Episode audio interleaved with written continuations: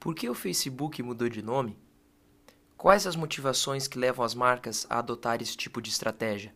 E quais os cuidados que as marcas precisam ter para evitar que a estratégia dê errado? Quer saber mais? Então se liga no Coevo Talks.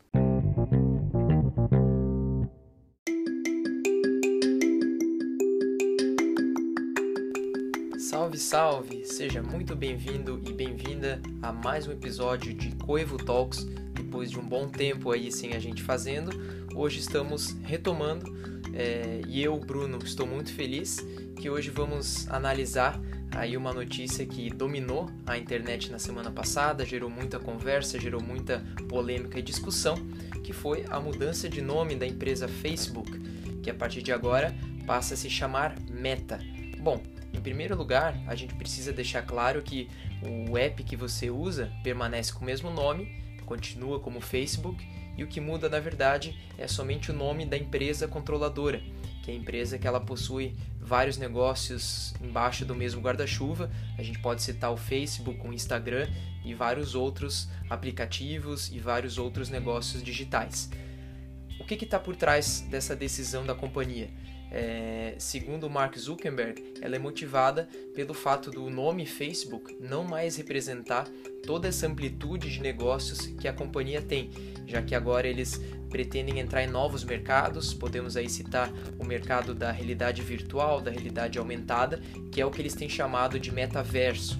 Inclusive, isso que inspirou o nome de, da companhia agora ser Meta que, que seria o metaverso? A gente não vai entrar muito em detalhes aqui técnicos do que seria isso, mas basicamente seria a junção dos mundos virtual e físico, de forma que as pessoas vão é, participar e ficar imersas em experiências como se não existisse barreira entre esses dois mundos. Um pouquinho complicado da gente entender, mas é, realmente é uma tendência que tem tudo para se concretizar. Bom, voltando ao nosso ponto é, principal em relação ao nome, por que, que gerou tanta polêmica e discussão é, essa, essa alteração?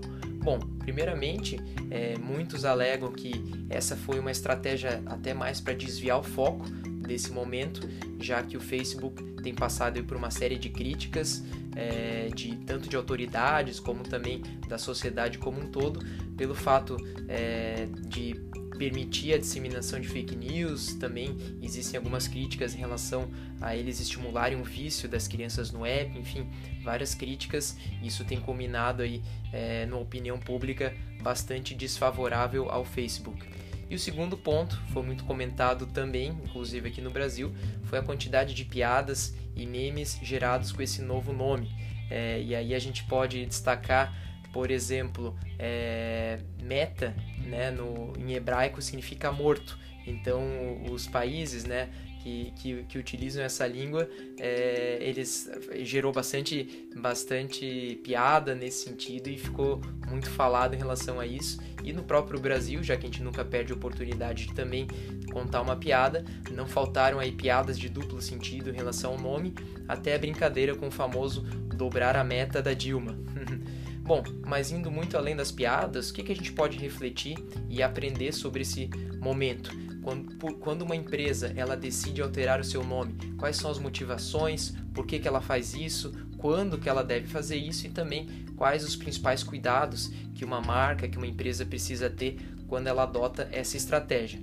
É, o primeiro ponto que a gente precisa, é, a empresa quando for fazer essa decisão, ela precisa pensar muito bem, ela precisa entender se isso está de acordo com a sua estratégia, ponderar as vantagens, as desvantagens, se também vai compensar um investimento tanto de recursos financeiros como também a energia que será gasta para fazer esse novo, esse novo nome colar, ou seja, fazer com que as pessoas falem esse nome, reconheçam esse nome é, e expressem a marca, né, sempre associando esse novo nome. Não é uma tarefa fácil, a gente sabe muito bem disso.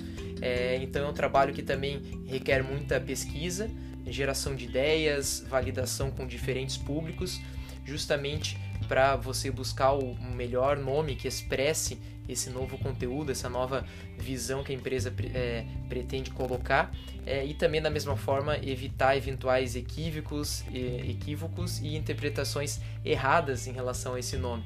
E quando a gente fala né, nesses equívocos, a gente pode colocar é, desde interpretação por pelo nome, que pode soar como algo diferente, é, e até questões aí de quando uma marca pretende entrar em mercados internacionais, ela precisa entender muito bem o que significa essa palavra em outros idiomas. E aí a gente tem desde o exemplo da Meta, como eu falei, que tem essa palavra em hebraico que significa morto.